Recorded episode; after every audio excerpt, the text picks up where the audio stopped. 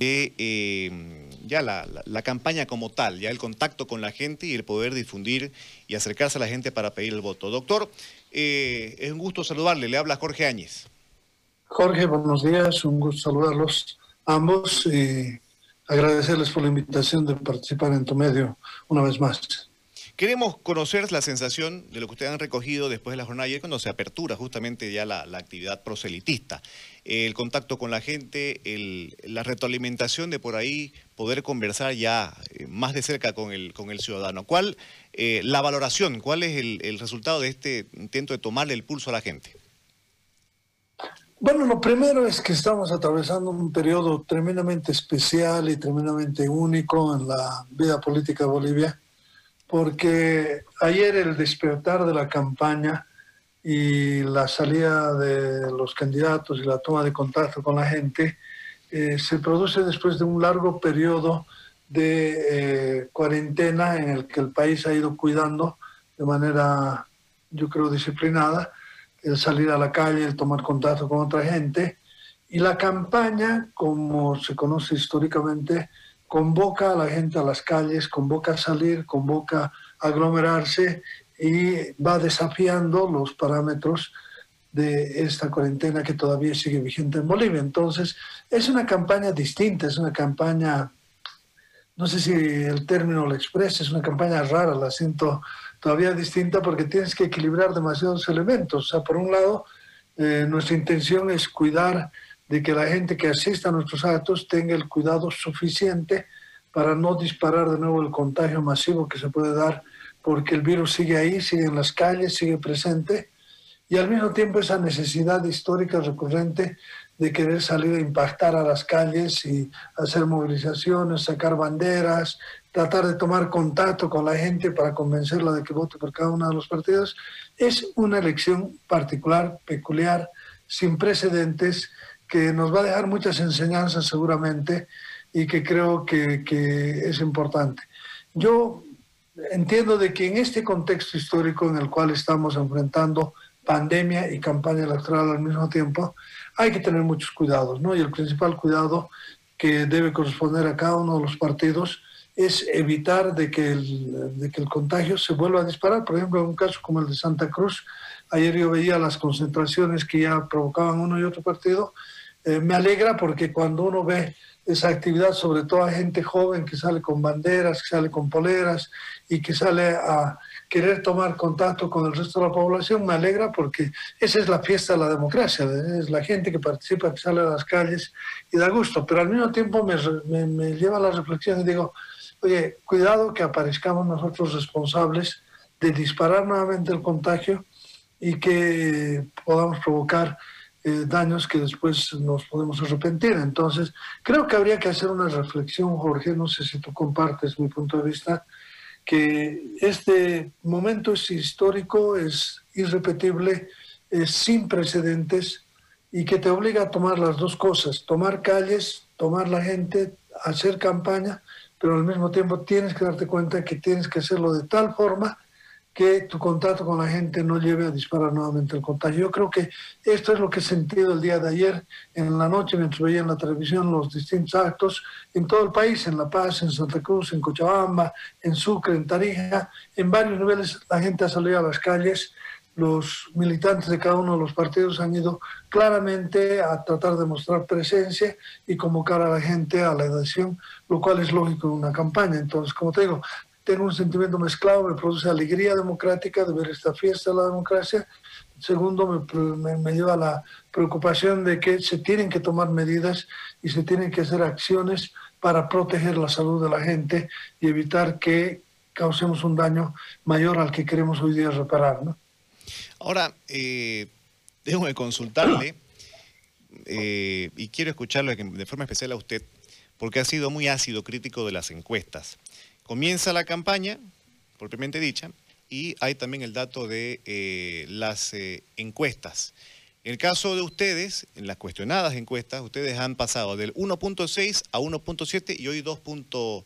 Eh, Sin embargo, en la calle y por los hechos acontecidos durante la pandemia hay datos que uno los podría contrastar y como que cuesta bastante creerlos. Quiero escucharlo, don Luis. Em, Jorge, te quiero pedir un favor. Eh, yo tengo un documento que me gustaría compartirlo con ustedes. Lo tengo aquí, eh, no sé si hay alguna forma que ustedes lo puedan publicar. Es un informe sobre un reporte general de empresas encuestadoras que se ha hecho en Bolivia. No sé si es posible compartirlo o simplemente te lo leo para, para conocimiento de ustedes, ¿no? Eh, sí, eh, tendrían que, entiendo que habilitar aquí para que usted pueda compartirlo en la, en la conexión. Eh, le, voy, a pedir unos segundos, por favor, don, don Luis Vázquez. estamos procesando justamente esa información para poder mostrarla. Pero continúe, por favor. A ver, yo, yo te voy diciendo, yo me, gustaría que hagamos, más allá de comentar la encuesta de anoche, te lo puedo resumir, lo de anoche es más de lo mismo. Es una encuesta con 2.000 muestras, encuesta telefónica, que no tiene ninguna base de datos, eso si me permite lo puedo explicar posteriormente, pero yo creo que aquí hay un estudio que nosotros hemos hecho desde las elecciones presidenciales de 1992 Hemos hecho el análisis de las empresas Apoyo, Marketing, Fides, Mori, ATV, Control y Encuestas y Estudios. ¿no? Eh, en esta elección en la que estamos hablando, el nivel de predicción de las empresas encuestadoras ha tenido la siguiente desviación promedio. En el caso de apoyo, 36.2%. En el caso de marketing, 28.8%. En el caso de Fides, 28.4%. En el caso del deber Mori, 29.3%. En el caso de ATV Control, 26.6%. Y en el caso de Encuesta y Estudios, 7.8%. ¿Qué quiero reflejarte en esta elección de 2002? Que ninguna empresa encuestadora ha cumplido el requisito estadístico mínimo de que tiene que tener un máximo de desviación del pronóstico con respecto al resultado electoral de no más del 5%. Una encuesta que tiene una desviación por encima del 50% es una encuesta que no tiene ningún valor estadístico, no puede servir de pronóstico y en muchos países a las empresas que cometen este tipo de, errores, si quieres, entre comillas, eh, las sancionan de tal manera que no pueden volver a hacer esto.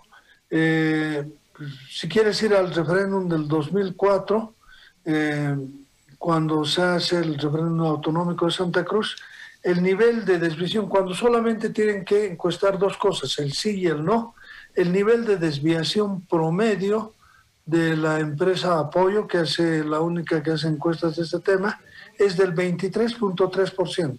Si comparas lo que, han, lo que han pronosticado con el resultado final del referéndum del 2004, es 23%. En las elecciones generales presidenciales del 2005, donde participan diferentes actores, el MAS, Podemos, Unidad Nacional y el MNR, el nivel de desviación de la empresa encuestadora Apoyo es del 28.8%. De Mori, que ayer dio la, la encuesta, es del 20.3%. De captura y consulta es del 33.4%. Y de encuesta y estudios, 16.8%. O sea, te das cuenta, ninguna cumple el requisito mínimo. Podemos ir viendo más adelante con Doctor, perdón, lo, corto no es mi intención. Me indican que ya puede, puede compartir para ir eh, hablando sobre las imágenes que usted quiere mostrarnos. A ver, voy a ver, voy a entrar en compartir.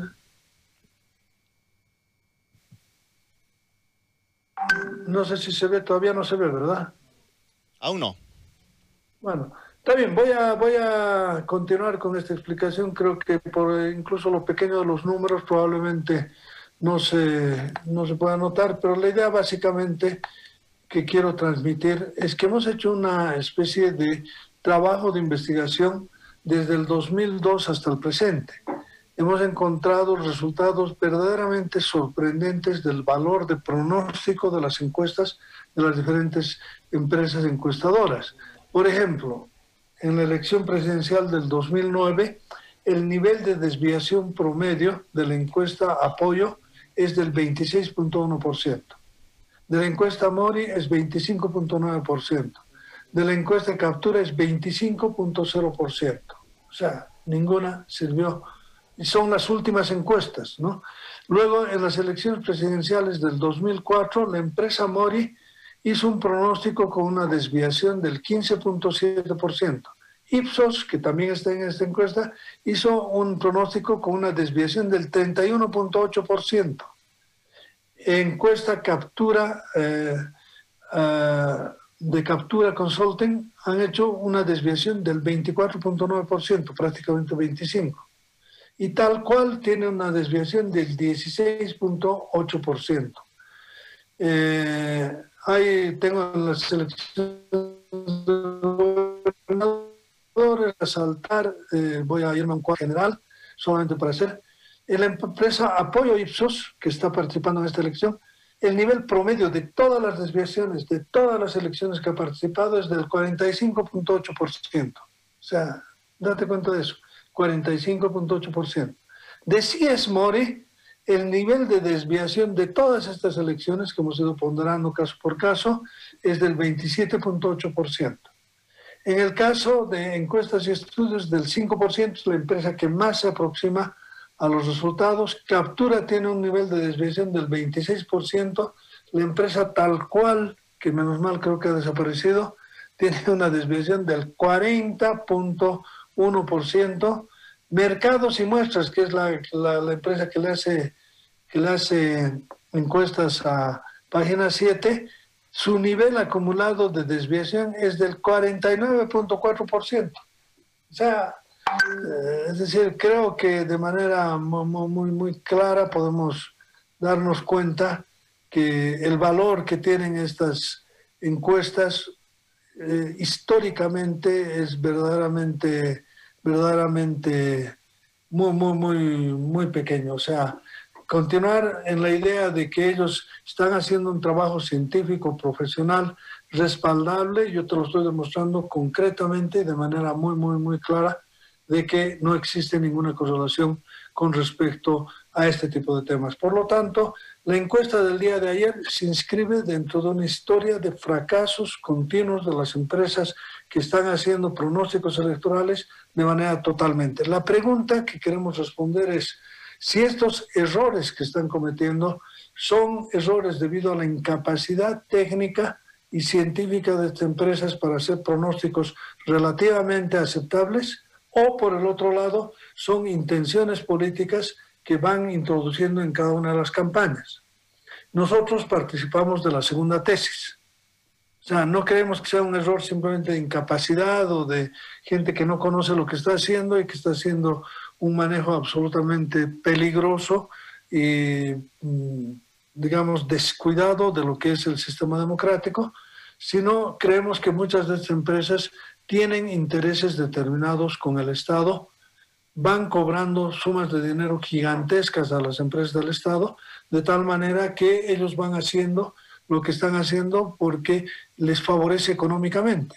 Y en ese campo, por ejemplo, la encuesta que el día de ayer ha presentado la empresa Mori, nosotros la hemos demandado penalmente y hemos adjuntado una serie de documentos que tienen que ser evaluados en este caso. Por ejemplo, el hecho, te digo, de que eh, para la elección de octubre del año pasado, ellos han sido contratados bajo un contrato de yacimientos petrolíferos por una suma cercana al millón de dólares. Un millón de dólares es mucho dinero para una consultora.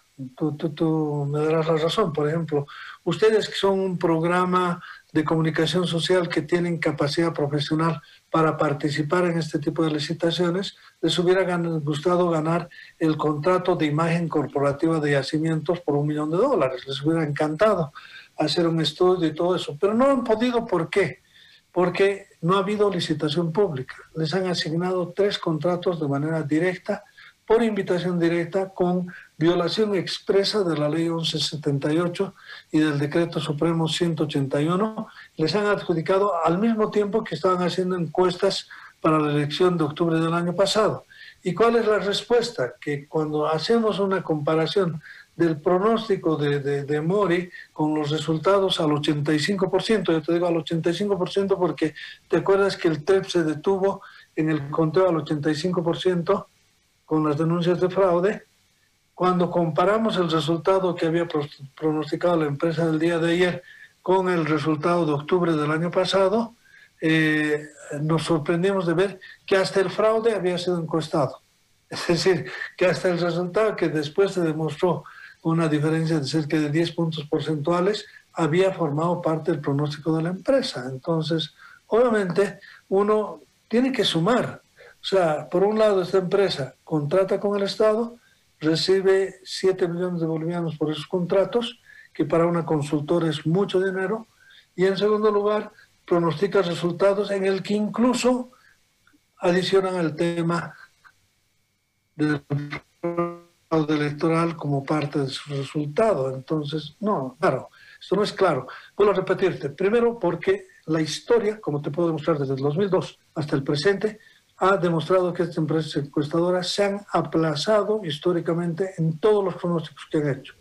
Segundo, que estas empresas que deberían estar inhabilitadas para la función que están cumpliendo, tienen contratos con el Estado, contratan con el Estado y reciben dinero del Estado.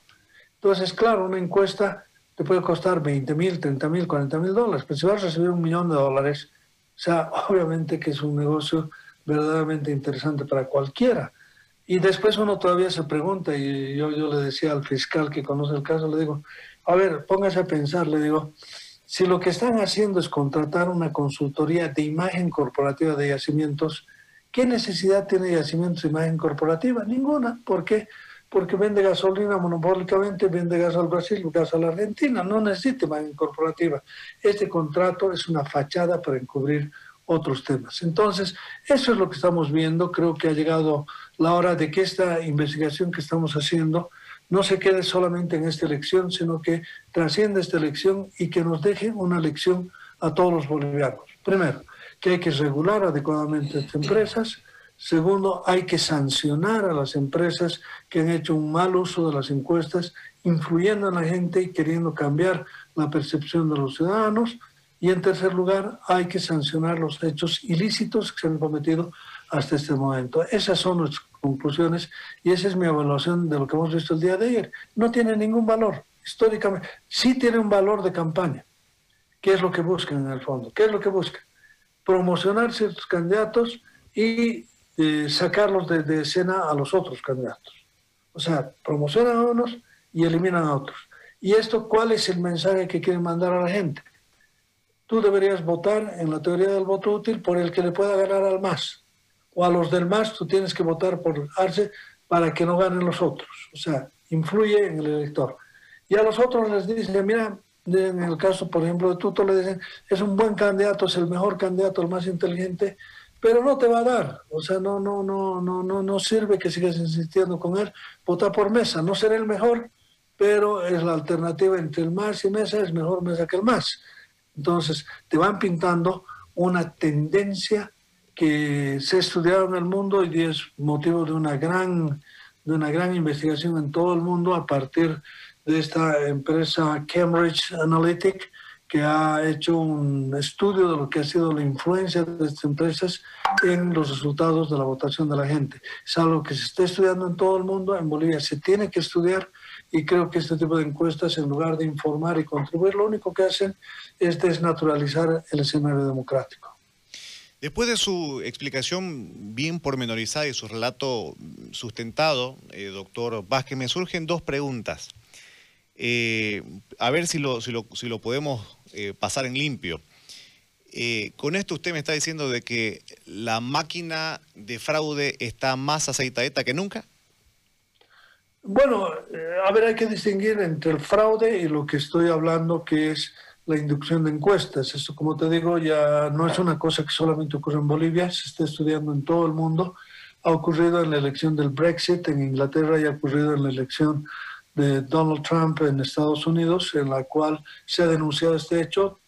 Si recuerdas, hace poco Facebook ha sido llevada a una investigación al Senado de los Estados Unidos y eh, Mark Zuckerberg, es su máximo eh, propietario y, accionista de la empresa ha tenido que comparecer y hoy día están pagando centenas de millones de dólares como, eh, como castigo por lo que han hecho. ¿De, qué se trata? Se trata de que Cambridge Analytic ha descubierto que la motivación más importante para el voto es el miedo. La gente vota por miedo. no vota por esperanza, no vota por programa, no vota porque me gusta más esto, sino vota por el miedo.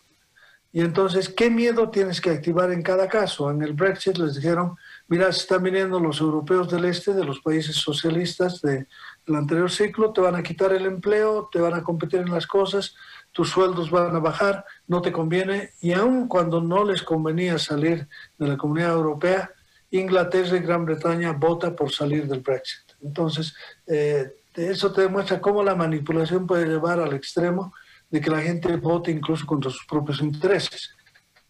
Estados Unidos es mucho más conocido por Bolivia, pero la campaña esa de, construir el muro para evitar que los mexicanos sigan llegando a Estados Unidos ha impactado porque les decía, los mexicanos te quitan empleo, cobran la mitad de lo que tú cobras en tu sueldo, eh, llenan las escuelas, no contribuyen con esto, asaltan a nuestras mujeres, a nuestras hijas, en fin. Hay, digamos, todo un manejo que ha hecho durante esa campaña. Hoy en día está a punto de terminar el gobierno de Trump y yo te pregunto, ¿ha construido el muro? No, no, era un tema de campaña, era un tema de campaña utilizado por una empresa que hoy día está rindiendo cuentas y que se está llevando adelante. Y si te das cuenta, hace poquito tengo el informe de Stanford, te lo puedo pasar si quieres para que lo lean, yo creo que es un documento muy importante, en el cual hacen una denuncia que Bolivia, entre otros países, ha contratado consultoras para utilizarlas en este tipo de campañas el gobierno de Bolivia. Entonces, eso es muy, eso es un escándalo también a nivel internacional y se está investigando también en los Estados Unidos y nosotros nos enteramos de rebote por las noticias que nos llegan de allá. Entonces, hay este tema. Yo creo que las empresas encuestadoras eh, hay que ponerles el cascabel al gato. O sea, hay que hacer una investigación seria, hay que llegar hasta las últimas consecuencias y hay que saber si hay responsabilidad penal, si hay responsabilidad civil y qué tipo de sanciones se tienen que dar a estas empresas para que no sigan manipulando la voluntad de la gente en Bolivia como lo han venido haciendo este tiempo con el famoso denominado voto útil. ¿no? Con el voto útil asustan a la gente y hacen desaparecer cualquier otra forma de participación en campañas. Yo le hacía la consulta respecto a esto, a la luz de lo dicho en su momento por eh, don Tuto Quiroga hace un par de meses, cuando comenzaban a cuestionar las encuestas, indicando que eh, las encuestas tienen una doble función. Primero, inducir y después validar lo que sería un futuro fraude. Ahora, eh, ante esto que usted acaba de decir, ¿cuál es el antídoto? ¿Cómo se puede revertir un escenario tan contrario a lo que eh, ustedes están haciendo? Porque eh, usted nos acaba de hacer un recuento pormenorizado, a detalle, de eh, por qué se tendrían que desconocer estas encuestas y que tendrían poca validez estadística y que lo que buscan por ahí obedecen más a un, una consigna, a un, objetivo político que a una impericia de estadística, que hay gente que no sabe lo que está haciendo. E, eso es lo que hemos entendido. De todas formas, sea lo uno, sea lo otro, están en una desventaja, en este caso, el partido que usted, o el frente que usted eh, representa. ¿Cómo, ¿Cómo revertir? Lo, lo, primero, lo que tú dices, o sea, mi primera preocupación desde el punto de vista personal es la democracia, o sea, es hacer que la democracia respete los parámetros básicos de todo evento democrático. ¿Y cuál es el parámetro más importante del voto? Es la libertad. Los ciudadanos deben votar con libertad y debemos hacer que se respete ese principio de secreto. El voto libre, secreto y universal es una conquista histórica de la humanidad y hay que preservar de que sea libre para que no tenga influencias de ningún tipo de que sea secreto para que no pueda ser objeto de represión política y de que sea para todos, que sea universal. Eh, acá se está atacando a la libertad del voto, claramente. Por ejemplo, el día de ayer la encuesta que han hecho, te darás cuenta, es una encuesta telefónica. Son 2.000 llamadas telefónicas que habrían hecho. Y te pregunto a ti, ¿tú crees que en Bolivia hay un solo registro de los cerca de 11.750.000 aparatos telefónicos que según la ATT hoy día funcionan en Bolivia? No existe. No existe ninguna base de datos. Y si no tienes una base de datos del número de teléfonos celulares que hoy día están funcionando en Bolivia, entonces, ¿de cómo puedes tener una base de datos para contrastar tu resultado con un universo determinado? Aún si sumaras, que no lo puedes hacer por prohibición específica de la ley, los registros de Viva, de eh, y de Tigo, si sumaran los registros, que no se puede sumar porque son sistemas incompatibles desde el punto de vista tecnológico y además legalmente está prohibido, pero si aún así pudieras hacer, no tendrías todo el nivel de depuración que se tiene que tener en este tipo de encuestas. Entonces, claro, yo con esto te termino en esta parte y luego respondo a tu pregunta. Yo voy a tener una audiencia oral con el Tribunal Supremo Electoral que ojalá me la conceda esta semana, porque yo ya, te quiero decir, desconfío profundamente de Salvador Romero y profundamente del Tribunal Supremo Electoral, al que yo le tenía una fe, pero ciega, hace unos meses atrás. O sea, yo lo conozco a Salvador, lo conozco a Teufel, conozco a gente que merecía todo mi respeto y toda mi consideración. Hoy en día, cuando veo que están eh, convalidando una serie de cosas muy oscuras, quiero decir, de primera vez que lo digo en una entrevista pública, desconfío de lo que hace este tribunal. He pedido hace un mes que me den una audiencia de documentación oral, no me la quieren dar. Me han dicho hoy día de que podrían darme en esta semana y que esté atento. Eh, yo voy a pedir que esa audiencia sea publicada y sea objeto de medios de comunicación, porque voy a llevar al Tribunal Supremo Electoral a una interpelación sobre los errores que he cometido y sobre eh, probablemente incluso alguna manipulación de registros electrónicos que podrían convertirse en un delito. Entonces, eh, voy, a, voy a hacer eso y voy a demostrar, por ejemplo, por qué en Bolivia no se pueden hacer encuestas telefónicas. No puedes hacer. O sea, yo te llamo a ti, yo de cómo sé dónde estás, qué edad tienes, cuál es tu nivel socioeconómico, de qué manera puedo, puedo verificar georreferencialmente que tú me estás diciendo, digamos, la verdad o no me la estás diciendo. Eh, o sea, es muy complejo. No, no, no quiero eh, abordar ese tema porque me va a llevar a Honduras y me voy a perder el tema. ¿Cuál es el antídoto? El antídoto de ese tema es develar la, digamos, estructura pesada que se ha montado durante todos estos años con una serie de empresas que han empezado a beneficiarse económicamente y ponerse al servicio de los que más pueden pagar. En este caso el MAS, en este caso Comunidad Ciudadana y el gobierno que tiene recursos ilícitamente utilizados, pero tiene recursos como para contratar este tipo de acciones y tratar de inducir a la gente a pensar de una manera diferente. Yo creo que ese es un primer antídoto y el antídoto desde el punto de vista de campaña, yo les decía, lo que nosotros tenemos que convocar a la gente es que vote sin miedo.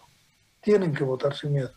O sea, no puedes votar por el miedo de que si votas por él y por ahí vuelve el más. No, yo creo que es bueno explicarle a la gente que hoy en día es imposible desde el punto de vista que el MAS pueda volver a ser gobierno. ¿Por qué? Porque va a ir a una segunda vuelta. ¿no? Eh, o sea, aquel que anuncie de que el MAS puede ganar en la primera vuelta hoy día está fuera de la realidad. Eh, no va a ir a, no ganar en primera vuelta. Y en segunda vuelta no hay forma. Tiene 65% del país que está en contra del MAS. Y cualquiera que vaya en votación con el MAS va a ganar la elección va a ganar la elección. Esto es, digamos, sistemática y, inmodificablemente. O sea, una segunda vuelta va a perder el MAS, el MAS no va a ser gobierno. Esa no es la amenaza. La amenaza es que tengamos un mal gobierno. La amenaza es que tengamos un gobierno que no sepa qué hacer con la crisis económica, que tengamos un gobierno que no tenga la firmeza y el valor para tomar las reformas institucionales que se deben tomar en Bolivia, como el caso del cambio de la justicia, como el caso del dimensionamiento de, las nuevas instituciones democráticas que se han creado, eh, se tiene que tener firmeza en la toma de decisiones, en la lucha contra el narcotráfico, tienes que tener firmeza, no puedes ir a trasladar, tienes que sancionar los delitos que se han cometido durante este tiempo, necesitas firmeza y necesitas unidad. Entonces, en base a esa trilogía, capacidad para resolver la crisis, firmeza en la toma de decisiones institucionales y capacidad de unir la Bolivia única que tenemos entre indios, blancos, mestizos y todos los que vivimos en este país, la unidad es sinónimo de la paz. Entonces, eso es lo que debemos decirle a la gente. La gente tiene que votar sin miedo y tiene que saber por qué votar, por quién votar. Yo creo que hay una batalla que Toto la ha ganado ya de lejos en todos los medios, que es el mejor candidato y que todo el mundo lo reconoce como tal. Por eso es que, Jorge, te darás cuenta de que hasta ahora no pueden establecer, no pueden terminar de organizar los famosos debates que deberían ser obligatorios. Recordate que cuando empieza este gobierno presenta un proyecto de ley la presidenta donde se deberían convocar obligatoriamente a debate a todos los candidatos. Ahora le pregunta a la presidenta si quiere debatir y te va a hacer todo menos debatir. Hay gente que no quiere debatir que no quiere enfrentarse a la gente. Pero surgió ayer, doctor eh, Vázquez, una eh, opción de un debate, ¿verdad? Entiendo que es para el 4 de octubre. Tengo entendido de que sí, que se están trabajando en varios intentos. Yo espero sinceramente que los debates terminen de aclarar el escenario para que la gente sepa por quién votar y por qué votar. O sea, hoy día no puedes tener la unidireccionalidad de decir voy a votar para que no vuelvan más, eso es insuficiente. De consolidarse, de consolidarse esta, esta, este debate nacional, que son varias organizaciones las que están tratando de, ponerse de acuerdo, eh, ¿compromete la presencia de don Tuto Quiroga? Pero desde luego que sí, desde luego Tuto va a participar en todos los debates. Eh, y le quiero decir con toda sinceridad, es el único que tiene un programa nuevo, distinto, diferente de todos los demás y tiene toda la voluntad de debatir ese programa con todos los otros candidatos. Y bueno, un debate tiene la virtud de que va a mostrar a la gente exactamente quién es cada candidato, cuáles son sus limitaciones, qué puede lograr y qué no puede lograr. Y de esa manera la gente va a tener un instrumento democrático para decidir finalmente por quién vota. Yo, como te digo, este juego de las encuestas ya lo tenemos durante más de una década en Bolivia la gente finalmente se ha dado cuenta de que estas encuestas no traducen con veracidad lo que está pasando en el país. Creo que un debate tiene más capacidad para hacer eso y sobre todo la posibilidad de que la gente conozca a los candidatos, los escuche, los vea y tome una decisión sobre esa base. Don Luis, le agradezco muchísimo el tiempo dispensado. Sé que la agenda está apretada, así que lo dejamos en libertad. Es usted muy amable. Muy agradecido con todos ustedes. Un saludo a Gary, que no estuvo hoy día, pero nuestro cariño y nuestro reconocimiento a un, lo que te he dicho la anterior vez, una trinchera de la libertad y de la democracia, que es tu radio, tu programa, y los felicito por eso. Muy amable, tenga buen día. Era el doctor Luis Vázquez Villamor, secretario eh, nacional del Libre 21, en las valoraciones que tienen sobre el momento de...